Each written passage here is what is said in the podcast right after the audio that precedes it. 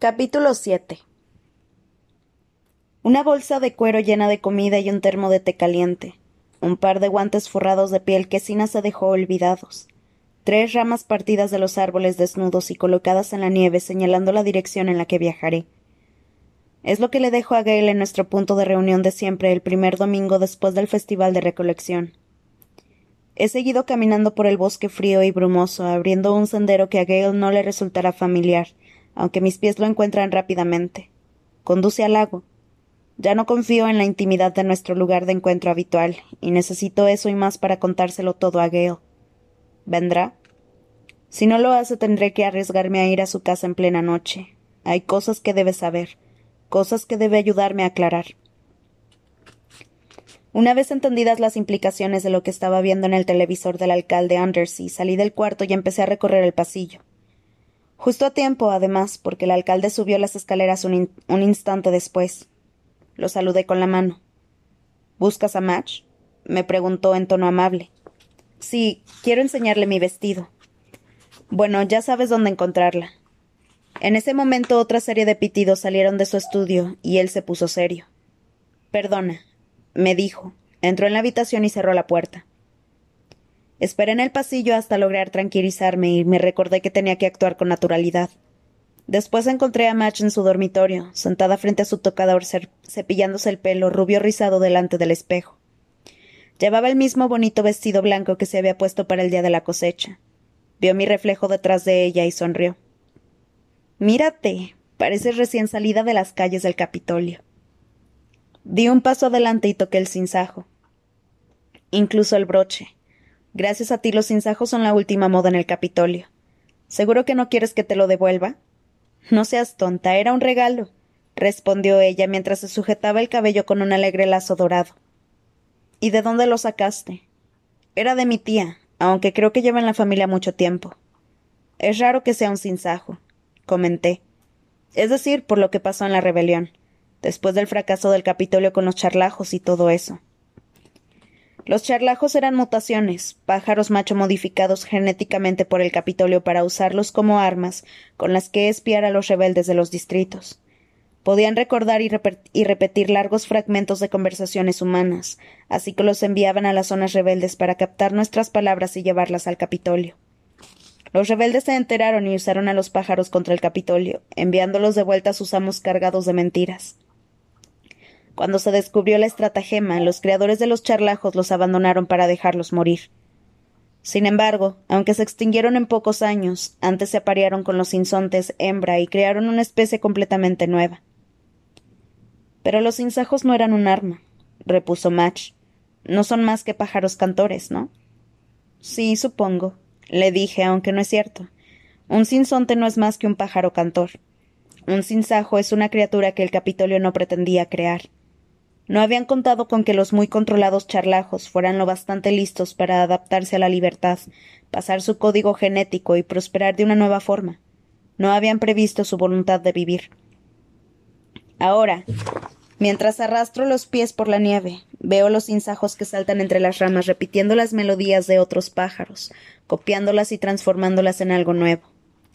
Como siempre, me recuerdan a Ru. Pienso en el sueño que tuve la última noche en el tren, en el que ella era un sinsajo y yo la seguía. Ojalá me hubiera quedado dormida un poco más para ver a dónde intentaba llevarme. Hay un trecho hasta el lago, sin duda. Si decide seguirme, Gale se molestará por este uso excesivo de energía que podría emplear en la casa. Su ausencia en la cena del alcalde fue notable, aunque el resto de su familia sí acudió. Hassel dijo que estaba enfermo, aunque era una mentira evidente. Tampoco lo encontré en el Festival de la Recolección, y Vic me dijo que estaba cazando. Eso sí que podía ser cierto. Al cabo de un par de horas llegó a una vieja casa cerca de la orilla del lago. Quizá casa sea una palabra demasiado grande para describirla. No es más que una habitación de unos cuatro metros cuadrados. Mi padre creía que hace mucho tiempo aquí había muchos edificios. todavía se ve parte de los cimientos, y que la gente venía para jugar y pescar en el lago. Esta casa ha durado más que las otras porque está hecha de hormigón, tanto el suelo como el techo y el tejado. Solo una de las cuatro ventanas de cristal permanece intacta, aunque ondulada y amarillenta por el paso del tiempo. No hay ni cañerías ni electricidad, pero la chimenea sigue funcionando y hay una pila de leña en la esquina. La reunimos mi padre y yo hace años. Enciendo una hoguerita y espero que la, niebla tape el humo del, delator. Mientras el fuego prende, barro la nieve que se ha acumulado debajo de las ventanas vacías, utilizando una escoba de ramas que me hizo mi padre cuando tenía ocho años y jugaba aquí a las casitas. Después me siento en la diminuta chimenea de hormigón a descongelarme junto al fuego y espero a Gale. Es sorprendente lo poco que tarda en llegar. Aparece con un arco al hombro y un pavo silvestre muerto con el que debe de haberse encontrado por el camino, colgado del cinturón. Se queda en el umbral como si no supiese si entrar o no. En las manos lleva la bolsa de cuero sin abrir con la comida, el termo y los guantes de cina, regalos que no aceptará por lo enojado que está conmigo. Sé bien cómo se siente porque ¿acaso no le hice lo mismo a mi madre? Lo miro a los ojos. Su genio no puede ocultar el dolor, la traición que siente ante mi compromiso con Pita. La reunión de hoy es mi última oportunidad de no perder a Gale para siempre. Podría pasarme horas intentando explicárselo y aún así me rechazaría. Así que voy directa al grano de mi defensa. El presidente Snow en persona amenazó con matarte. Le digo. Gale arquea las cejas un poco, aunque no parece estar realmente asustado ni asombrado. ¿A alguien más? Bueno, no llegó a darme una copia de la lista, pero diría que incluye a nuestras familias. Eso basta para atraerlo al fuego. A no ser que hicieras qué. Ya no importa, respondo. Sé que esto requiere una explicación más larga, pero no tengo ni idea de por dónde empezar, por lo que me quedo mirando las llamas con expresión lúgubre. Al cabo de un minuto, Gale rompe el silencio. Bueno, gracias por el aviso. Me vuelvo hacia él lista para saltar. Entonces capto un brillo travieso en su mirada y sonrío, aunque me odio por hacerlo. No es un momento divertido, aunque supongo que soltarle algo así a alguien es muy fuerte. Nos van a aplastar a, todos, hagamos lo que hagamos. Pues tengo un plan, ¿sabes? Sí, seguro que es espectacular. Responde, lanzándome los guantes. Toma, no quiero los guantes viejos de tu prometido. No es mi prometido, Solo es teatro. Y estos guantes no son suyos, son de Sina. Pues devuélveselos, dice. Se los pone, dobla los dedos y asiente. Al menos moriré cómodo. Qué optimista. Entonces, no quieres saber lo que ha pasado, ¿no? Adelante. Decido empezar por la noche en que a Pita y a mí nos proclamaron vencedores de los Juegos del Hambre, y Hamish me advirtió de la furia del Capitolio. Le cuento la inquietud que seguía sintiendo en casa, lo de la visita del presidente Snow, los asesinatos del Distrito 11, la tensión de las multitudes, el último intento desesperado del compromiso, la señal del presidente indicándome que no había bastado, mi certeza de que tendría que pagar por ello. Gale no me interrumpe. Mientras hablo, él se mete los guantes en el bolsillo y se entretiene sacando la comida de la bolsa para que nos la comamos. Tuesta el, el, pan y el queso, le quita el corazón a las manzanas y pone las castañas en el fuego para que se hacen. Observo sus manos, sus bellos y hábiles dedos, tan ásperos como los míos antes de que el Capitolio me borrara todas las marcas de la piel, aunque también fuertes y rápidos. Manos que tienen el poder necesario para extraer carbón de las minas y la precisión suficiente para montar una delicada trampa. Manos en las que confío. Hago una pausa para beber un poco de té del termo antes de contarle lo de la vuelta a casa. Bueno, has montado una buena, me dice. Y todavía no he terminado. Ya he oído bastante por ahora. Vamos a pasar directamente a ese plan tuyo. Huiremos, le respondo de inmediato después de respirar profundamente. ¿Qué? Acabo de tomarlo por sorpresa. Nos meteremos en el bosque y correremos. Insisto. No consigo leer su expresión. ¿Se reirá de mí? ¿Pensará que mi idea es estúpida? Me levanto nerviosa, preparada para una discusión. Tú mismo dijiste que podríamos hacerlo. La mañana de la cosecha. Dijiste. Gale se acerca y me levanta del suelo. La habitación da vueltas y tengo que agarrarme a su cuello para no caer mientras él se ríe feliz. Oye. protesto, aunque también me río. Me deja en el suelo, pero no me suelta del todo. Está bien, Huyamos. Dice. ¿De verdad? ¿No crees que estoy loca? ¿Vendrás conmigo? Parte del enorme peso que siento sobre los hombros se evapora al compartirlo con Gale. Sí que creo que estás loca, y a pesar de ello me voy contigo.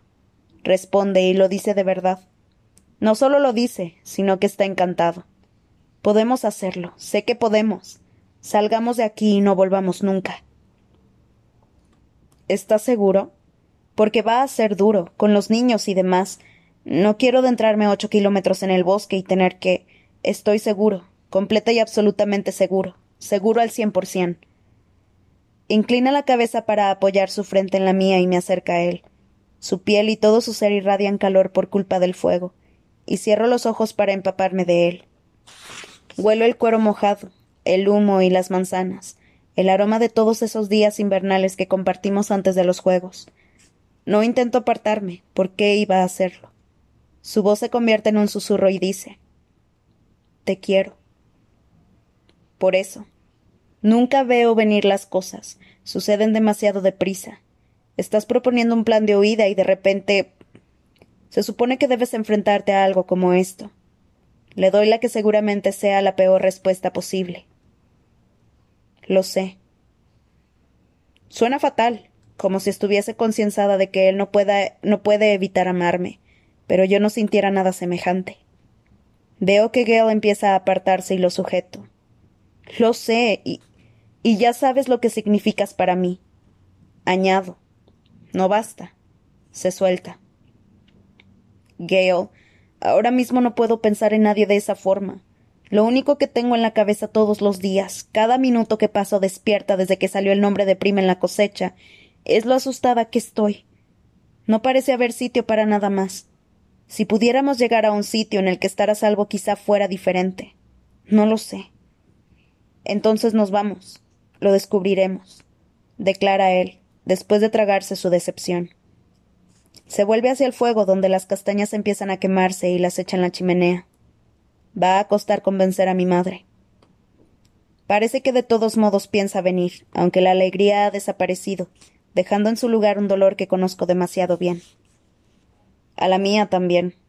Tendré que hacerla entrar en razón, llevármela a dar un largo paseo, asegurarme de que entiende que no hay alternativa si queremos sobrevivir.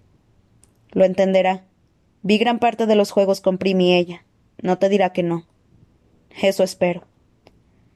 La temperatura en la casa parece haber bajado diez grados en cuestión de segundos.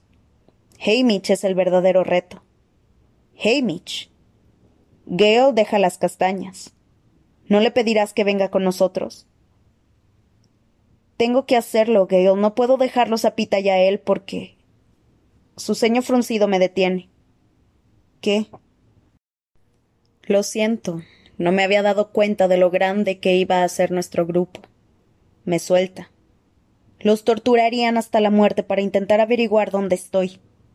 ¿Y qué pasa con la familia de Pita? No vendrán. De hecho, seguramente se chivarían a la primera, y estoy seguro de que él es lo bastante listo para saberlo. ¿Y si decide quedarse? Pues se queda.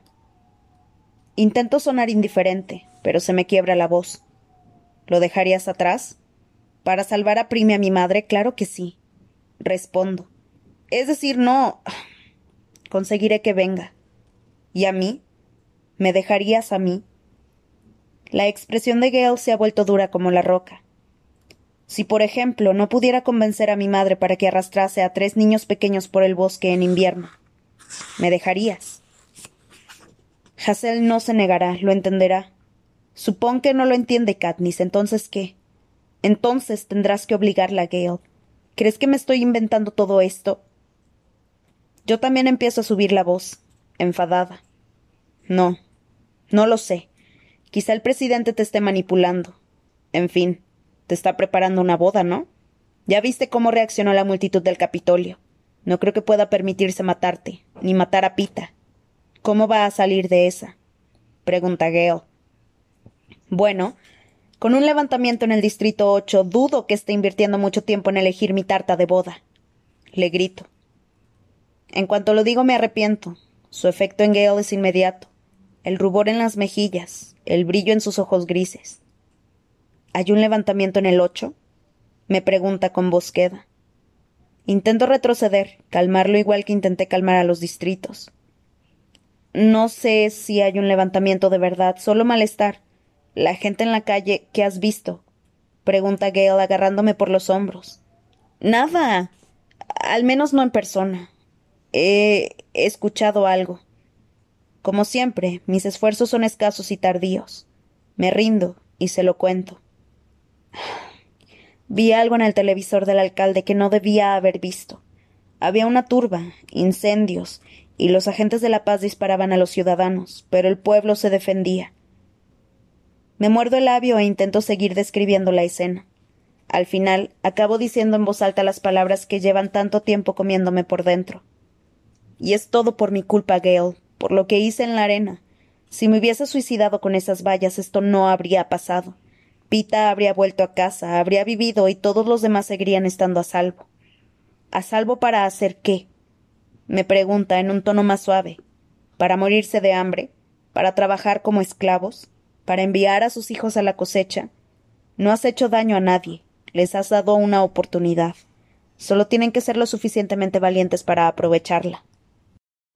Ya se estaba hablando en las minas. La gente quiere luchar, ¿no lo ves? Está pasando. Por fin está pasando. Si hay un levantamiento en el Distrito 8, ¿por qué no aquí? ¿Por qué no en todas partes? Podría ser el momento. Lo que estábamos. ¡Para! No sabes lo que estás diciendo. Los agentes de la paz de los demás distritos no son como Darius, ni siquiera como Cray. Las vidas de las personas de los distritos no significan nada para ellos. exclamo. Por eso tenemos que unirnos a la lucha, responde con dureza. No.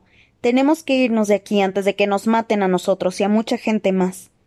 Vuelvo a gritar, pero es que no entiendo por qué hace esto. ¿Por qué no ve algo tan obvio? Gale me da un brusco empujón para apartarme de él. Pues vete tú. Yo no me iría ni en un millón de años. Hace un momento la idea te parecía estupenda. No veo por qué un levantamiento en el Distrito 8 podría hacerte cambiar de opinión. Si acaso, significa que es más importante que nunca que nos vayamos. Lo que pasa es que estás enfadado por. No. No puedo atacarlo con pita. Eso es un golpe demasiado bajo. ¿Y tu familia? ¿Y las otras familias, Katniss? Las que no pueden huir. Es que no te das cuenta. Si la rebelión ha empezado, no se trata solo de nuestra salvación. Gale sacude la cabeza sin ocultar lo disgustado que está conmigo. Podrías hacer tantas cosas. Me tira los guantes de cina a los pies. He cambiado de idea. No quiero nada que esté hecho en el Capitolio. Y se va. Miro los guantes en el suelo. Cualquier cosa hecha en el Capitolio. ¿Se refería a mí? ¿Cree que no soy más que otro producto del Capitolio y por tanto intocable? Es tan injusto que reviento de rabia, aunque también siento miedo por lo que Gale pueda hacer. Buscando consuelo desesperadamente, me dejo caer al lado del fuego para planear mi siguiente movimiento. Me calmo al pensar que las rebeliones no suceden en un día y que Gale no podrá hablar con los mineros hasta mañana. Si consigo llegar a Hassel antes de entonces, ella podría resolverlo.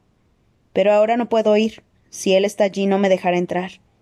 Quizá esta noche, cuando todos estén dormidos. Como Hassel suele trabajar hasta tarde para terminar la colada, quizá sea un buen momento para ir, llamar a su ventana y contarle la situación, de modo que ella evite que su hijo cometa alguna locura. De repente recuerdo mi conversación con el presidente Snow en el estudio. A mis asesores les preocupaba que dieras problemas, pero no piensas hacerlo, ¿verdad? No. Eso es lo que yo les dije. Les dije que una chica que toma que se toma tantas molestias por conservar la vida no estaría interesada en perderla de la manera más tonta.